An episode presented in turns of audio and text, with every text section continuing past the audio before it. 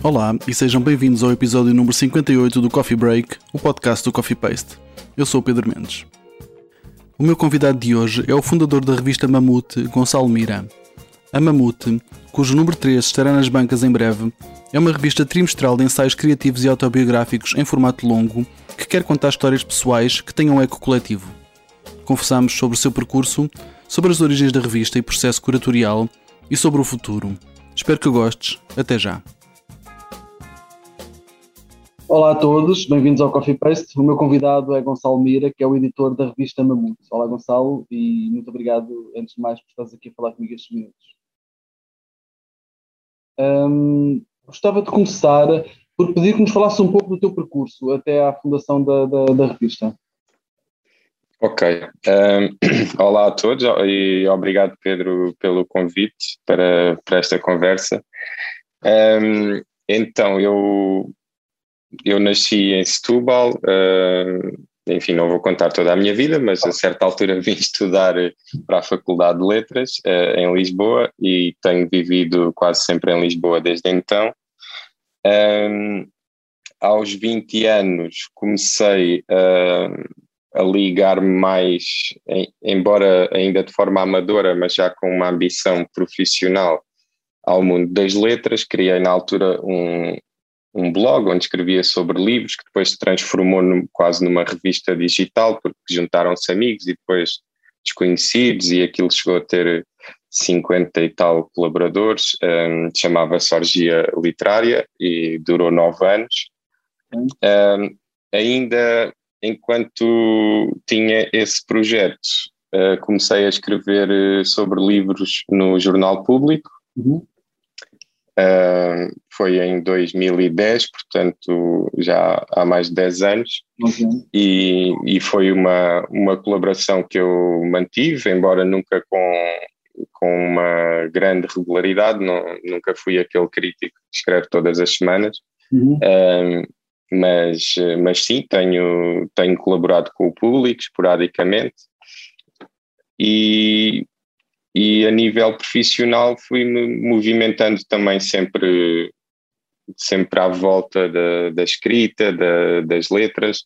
Comecei pelo mais básico, pelo, pelo, pelo fim da cadeia alimentar, digamos assim, a trabalhar em, em livrarias. Uhum. Um, depois trabalhei em editoras, trabalhei em comunicação, um, fiz revisão, fiz uh, tradução, fiz, uh, fiz conteúdos, uh, não só coisas ligadas a esta área que é a minha área de eleição, da, da literatura e da cultura, mas também fiz conteúdos sobre muitos outros assuntos. Trabalhei muitos anos numa, numa startup que tem um, um projeto ligado ao futebol, em que eu também tive de escrever vários anos sobre futebol.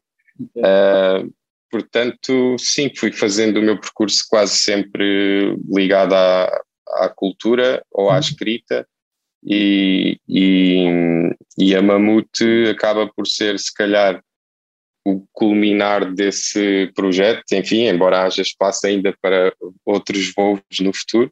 Um, mas sim, é um, é um, acho que é um movimento um movimento expectável de, de, muitas das pessoas que se mexem nesta área, que é ter a ambição de um dia criar qualquer coisa que seja o seu projeto, a sua imagem. E, e nunca, nunca antes tinha tido, embora tivesse tido muitas ideias, nunca tinha tido uh, os meios, ou, ou, o tempo, ou o dinheiro, ou, enfim, há uma série de fatores que são necessários. E desta vez que, que, se reuniram as condições, consegui finalmente fazer uma revista que era aquilo que eu queria fazer. Okay, então, e nasceu então, a Mamute. Pronto, precisamente a pergunta, para quem não conheça, o que é e como é que surgiu a, a Mamute? Sim, um, desde logo o, o nome da Mamute vem de, de um destes projetos ou de ideias para projetos que não aconteceram. Okay. Foi há, há cinco anos em que eu juntei-me com uma série de amigos um, para criarmos uma revista e, e fizemos uh, alguns encontros, algumas reuniões para definir o projeto. Num desses encontros escolhemos o nome, uh, toda a gente, éramos 10 ou 11, toda a gente deu sugestões de nomes uh, anonimamente, de forma a que ninguém soubesse de quem era cada sugestão, e votámos e, e saiu o nome Mamute. Portanto, não há uma explicação muito detalhada para este nome, apenas a, a vontade daquele grupo de pessoas. Uhum. E como na altura chegámos a, a falar com, com a designer que agora fez a revista e, e ela desenhou um, desenhou um lettering, fez um, um logo, etc., que depois acabou por sofrer alterações, mas como já tinha essa base, pensei agora, e, e esse projeto de há cinco anos, obviamente, não existiu, uh, não, não saiu da ideia. Um, agora, quando tive esta possibilidade de, de fazer nascer uh, a Mamute, uh, achei que fazia sentido aproveitar esse, esse nome, até porque eu gostava muito dele, uhum. aproveitar o que já estava feito e, e daí a revista chamar-se Mamute.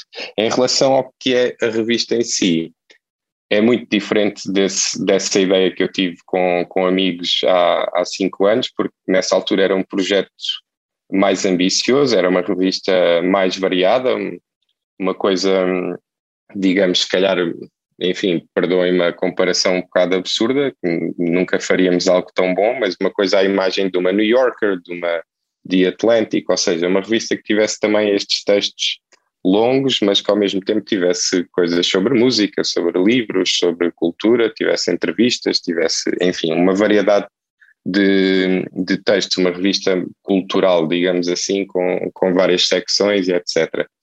E, e, portanto, eu simplifiquei muito esta ideia e peguei no, no tipo de texto que é o mais é o que falta mais, digamos assim, é aquele que existia menos em Portugal, com menos tradição, com menos espaço na, na nossa imprensa, que são os textos longos e autobiográficos, que é algo que também aparece nestas revistas americanas uhum. uh, e, que, e que nós também queríamos incluir nesse projeto há cinco anos, mas agora a Mamute, a Mamute tal como existe, é só focada neste tipo de textos e, e não tem outras coisas a distrair e, e pega neste tipo de texto que de facto tem muito pouca expressão em Portugal, os textos autobiográficos em que os autores uh, escrevem na primeira pessoa o seu eu sobre a sua vida, aquilo que, que os marcou, coisas que os marcaram, uh, acontecimentos importantes na sua vida ou para a sua identidade ou o que seja.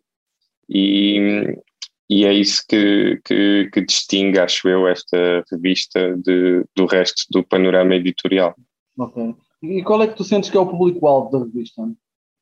Olha, essa pergunta uh, foi, foi daquelas que, que a minha namorada, que me ajudou bastante a idealizar isto, uh, me fez várias vezes desde o início, até porque ela trabalha muito com, com marcas e, e, e publicidade e comunicação de marcas e, e, eu que não, que não sou dessa área e embora já tenha também passado por lá brevemente, não, não tenho esse tipo de pensamento e nunca consegui responder muito claramente a, a quem era o público-alvo, porque, porque eu acho que, obviamente, é um público-alvo, o que eu vou dizer é um público-alvo muito extenso, que são as pessoas que gostam mesmo de ler, aquelas pessoas que compram livros com regularidade, que todos os meses leem livros, que estão sempre a ler um livro, nunca, nunca perguntas o que é que estás a ler e ela, ah, agora não estou a ler nada, não. Aquela pessoa que, que lê. Uh, e depois, dentro desse grupo, que felizmente ainda é bastante vasto, uh, eu acho que podemos apelar a, a toda a gente, uh, porque como é um tipo de texto com pouca tradição, acho que muitos leitores potencialmente vão, vão gostar da Mamute. Podemos, acho que podemos ir aos leitores de ficção, aos leitores de poesia, aos leitores de jornais, aquelas pessoas que ainda compram o jornal em papel, etc. E daí eu não, não, não conseguir dizer eh, quem é o nosso público-alvo e, e, daquilo que eu consigo identificar de, das nossas vendas, uh, conseguimos apelar eh, a pessoas uh, à malta da cultura mais jovem, dos 20 uhum. e tais, 30 anos, como apelamos a, a pessoas mais velhas, a juízes, a professores, a, etc. E, e acho que é muito difícil ainda conseguir dizer de quem é o público-alvo desta revista. Ok. Um, queria, queria, saber um pouco sobre o teu processo de, de seleção dos autores que, que, que, que as revistas escrevem. Tens algum processo definido? Vai, vão aparecendo nomes? Como é que se, como é que se passa isso? Uh, uma, uma, das bases da Mamute também, e que também é uma coisa com pouca tradição em Portugal, é termos uma abertura às submissões. Um, e se forem ao, ao nosso site uh, em revistamamute.pt, está lá no nosso menu e mesmo na homepage uh, o apelo a que qualquer pessoa possa submeter uh, a sua ideia de, e o seu texto para a revista. Obviamente que, sobretudo na fase inicial, não é, quando a revista começou a sair, também tive de fazer eh, convites e, e continuarei a fazê-lo a, a pessoas que eu gostava de publicar e que, e que não posso estar à espera que elas se lembrem de ir lá submeter. Uhum. E, portanto, vai ser sempre, acho eu, um misto de, de submissões que me chegam e já publicámos várias. E o próximo número, o terceiro, vai ser quase exclusivamente de pessoas que eu não conhecia e que submeteram textos. Uh, e, e, o processo de seleção é basicamente tentar que já tivemos já muitas submissões uh, e várias com, com qualidade uhum. e é tentar, uh, tentar que, que, cada número da revista não, não fique muito fechada num tema, que os textos não sejam todos parecidos, porque também não é a nossa ideia ter um tema por número, é misturar e provocar também os leitores assim. Um, e, e, pronto, e escolher, enfim, eh, quando as pessoas submetem, eu peço sempre que submetam primeiro uma ideia, porque uma ideia resumida em três, quatro parágrafos, que me uhum. permite logo orientar a pessoa, porque lá está, sendo um tipo de texto com pouca tradição em Portugal e também difícil de explicar para mim enquanto, uhum. enquanto o editor, às vezes, através dessa ideia, eu consigo logo orientar a pessoa e dizer: olha, se calhar eh, fala mais sobre isto que disseste aqui, esta parte tens que não pode ser o foco do texto, etc. E pronto, e o resultado final já vai estar mais próximo daquilo que, que pretendemos. E, e, pronto, e a escolha é essa: é entre os textos que me vão chegando, os autores que eu vou convidando e tentar colocar sempre alguma diversidade em cada número quer de autores, quer de temas, e, e, e com isso também provocar o leitor. Portanto, compreendo que também tentes um misto, um equilíbrio entre vozes mais estabelecidas e, novos autores, é, é, é verdade? Sim, sim. Uh, também faz parte da, da nossa ideia editorial. Uh, temos, uh, obviamente, com esta coisa das submissões, total abertura para qualquer pessoa, não, não precisa ter nada publicado, não precisa de ser conhecida nem nada disso. Uh, mas também, lá está, também não vamos fechar a porta a um nome que seja super conhecido. Aliás, até, até, até temos a porta muito aberta para, para autores consagrados e conhecidos do público, porque também acho, enfim, sem, sem, sem ter medo de o dizer, também é uma boa ferramenta de marketing, ter um nome mais conhecido que atraia leitores e que também traga leitores para estes outros autores que estão a começar agora e a dar os primeiros passos e que também têm histórias válidas e muito interessantes para contar. Uhum. Falando um pouco dos novos autores, tu sentes que, por exemplo, a publicação na revista pode ser uma entrada desses, desses novos autores no mundo literário? Pensas que pode ser uma oportunidade para eles? Eu acho que ainda é cedo para dizer isso, mas acredito que sim. Um, acredito que sim, porque a Mamute, felizmente, já chegou a algumas pessoas, ou seja, eu sei que já temos leitores que são pessoas estabelecidas um, no meio literário uhum.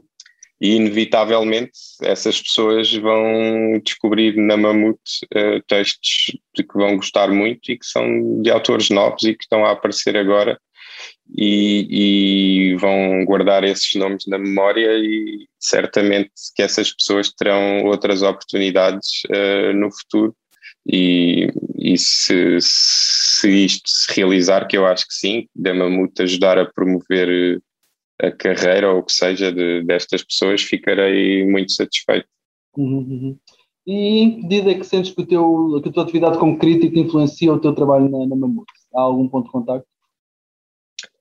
Uh, olha, eu posso dizer-te que eu nunca me senti um, um crítico tradicional, digamos assim, desde logo porque não, não sou especialista, não sou especialista em nada, não, não, há, não sou um crítico que é especialista em literatura portuguesa ou, ou europeia ou americana ou o que seja. Um, e aquilo que eu, que eu escrevo sobre livros é, é quase sempre mais baseado no, no que é que aquele livro me deu a mim, nas impressões que me causou, né, de que forma é que me marcou ou não. Uh, obviamente também com uma, com uma vertente de, daquela coisa subjetiva de apreciar a escrita e o estilo e etc. Uh, ah, mas sempre fui um, um leitor e, e mesmo na, na, leitura profissional como crítico muito mais preocupado com as emoções e sensações que, que um texto me provoca do que se está super bem escrito ou, se, ou, ou não. E, e, acho que isso ajuda-me uh, no papel de editor, porque, porque acho que é também a atitude com, com a qual devo entrar nestes textos que, que recebo na Mamute e, e ir e perceber mais uh, o que é que aquela história me traz a mim e o que é que poderá eventualmente trazer aos leitores da revista e, e focar-me mais nisso do que, do que em problemas de, de, escrita. Obviamente que, obviamente que eu quero textos bem escritos e, e o meu papel enquanto editor é também uh, ajudar os autores a, a atingirem esse, essa qualidade literária, digamos uhum. assim mas interessa-me mesmo mais a, as histórias e, a, e o conteúdo, digamos assim, e como é que esse conteúdo pode tocar os outros. Uhum. E o que é que podemos esperar do número 3 da Mamute? Olha, o número 3 da Mamute está quase a ir para a gráfica, portanto já tenho os textos escolhidos e posso dizer que mais uma vez vamos, vamos ter outra vez cinco textos, não é uma regra, mas tem sido assim, todos os números da Mamute tiveram cinco textos até agora, e vão ser outra vez cinco textos com aquela ideia da provocação ao leitor, misturando temas muito diferentes e tons também muito diferentes.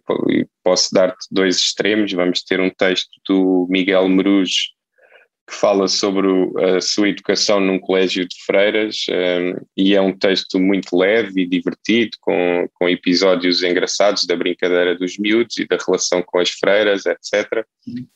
E depois vamos ter, por exemplo, um texto muito mais pesado um, de uma autora muito jovem, que é a Ana Duarte, que, que tem o distúrbio de personalidade borderline e que, e que fala sobre toda a sua experiência com, com saúde mental e, e com a, a, psicologia, a psiquiatria, a sua relação com amigos, familiares, uh, namorados, uh, e tem alguns episódios verdadeiramente pesados, como como questões de violência sexual, etc. E, e vamos continuar a misturar assim temas. Depois tem, temos dois textos uh, que se tocam, porque ambos falam de avós, mas de, de formas muito diferentes. Uhum. Uma é de, do Francisco Nolasco Santos, que, que, fala muito mais sobre a, a avó do que sobre ele e fala sobre um episódio em particular da avó, que é de uma aldeia beirã, e que aos 14 anos foi trabalhar durante largos meses numa herdade alentejana e, e ele conta toda a história de, desta jornada de trabalho da avó. Uhum. Um, depois tenho o texto da Inês Pedrosa e Melo, que é uma jovem realizadora que que escreve também sobre a avó, mas mais focada em si, uh, porque a avó morreu uh, a dar à luz, a mãe da Inês, e esta história de, da avó ter, ter morrido a dar à luz é uma história importante para a família da Inês e, e é, é um bocado o contrário. Às vezes há aquelas famílias que têm uma história da qual nunca se fala, que é uma espécie de segredo, uhum. um evento traumático que ninguém quer referir, e aqui na família da Inês é o contrário, é um evento traumático que era assunto frequente e que, e que marca a identidade desta família, e, e a Inês escreve sobre isso. E depois tenho um outro texto de um poeta, que é o João Silveira, uh, que, que escreve sobre a sua experiência de largos anos de vício em comprimidos, uh, que começou também ligado aos problemas de saúde mental e a uma, e a uma psicóloga ou psiquiatra que, daquelas que, que a pessoa entra no consultório e já está a passar uma receita. E a partir daí uh, o João acabou por desenvolver um, um vício que foi alimentando de formas mais ou menos ilegais, através de, de farmácias mais facilitadoras também, etc. Uhum. E, e, ele conta essa, essa, história da sua adição, que, que entretanto ultrapassou, e, e é também um texto. Se calhar há aqui dois textos que se tocam muito entre eles, uhum. uh, os da saúde mental e os da avó, uh, mas todos os cinco textos são muito diferentes entre si e, e, acho que vamos conseguir outra vez apelar a leitores diferentes. Gonçalo, muito obrigado. Foi um gosto falar contigo. Obrigado, eu. E assim chegamos ao fim da edição desta semana do Coffee Break. Podes subscrever nas principais plataformas ou na aplicação que usas para ouvir os podcasts. Se nelas pesquisares por Coffee Paste, será fácil encontrar-nos. Se gostaste deste episódio, deixa-nos lá um comentário e uma classificação. Vai ajudar-nos a chegar a mais ouvintes. Convidamos-te a visitar o nosso site em coffeepaste.com, onde podes encontrar muito mais conteúdos. Podes também encontrar as notas sobre este episódio em coffeepaste.com cb58 coffeepaste.com cb58 Se quiseres apoiar o nosso projeto e as suas atividades, podes fazê-lo em coffeepaste.com apoiar coffeepaste.com apoiar a música deste podcast é da autoria do DJ músico Mr. Bird. Eu sou o Pedro Mendes e falamos em breve. Fica bem.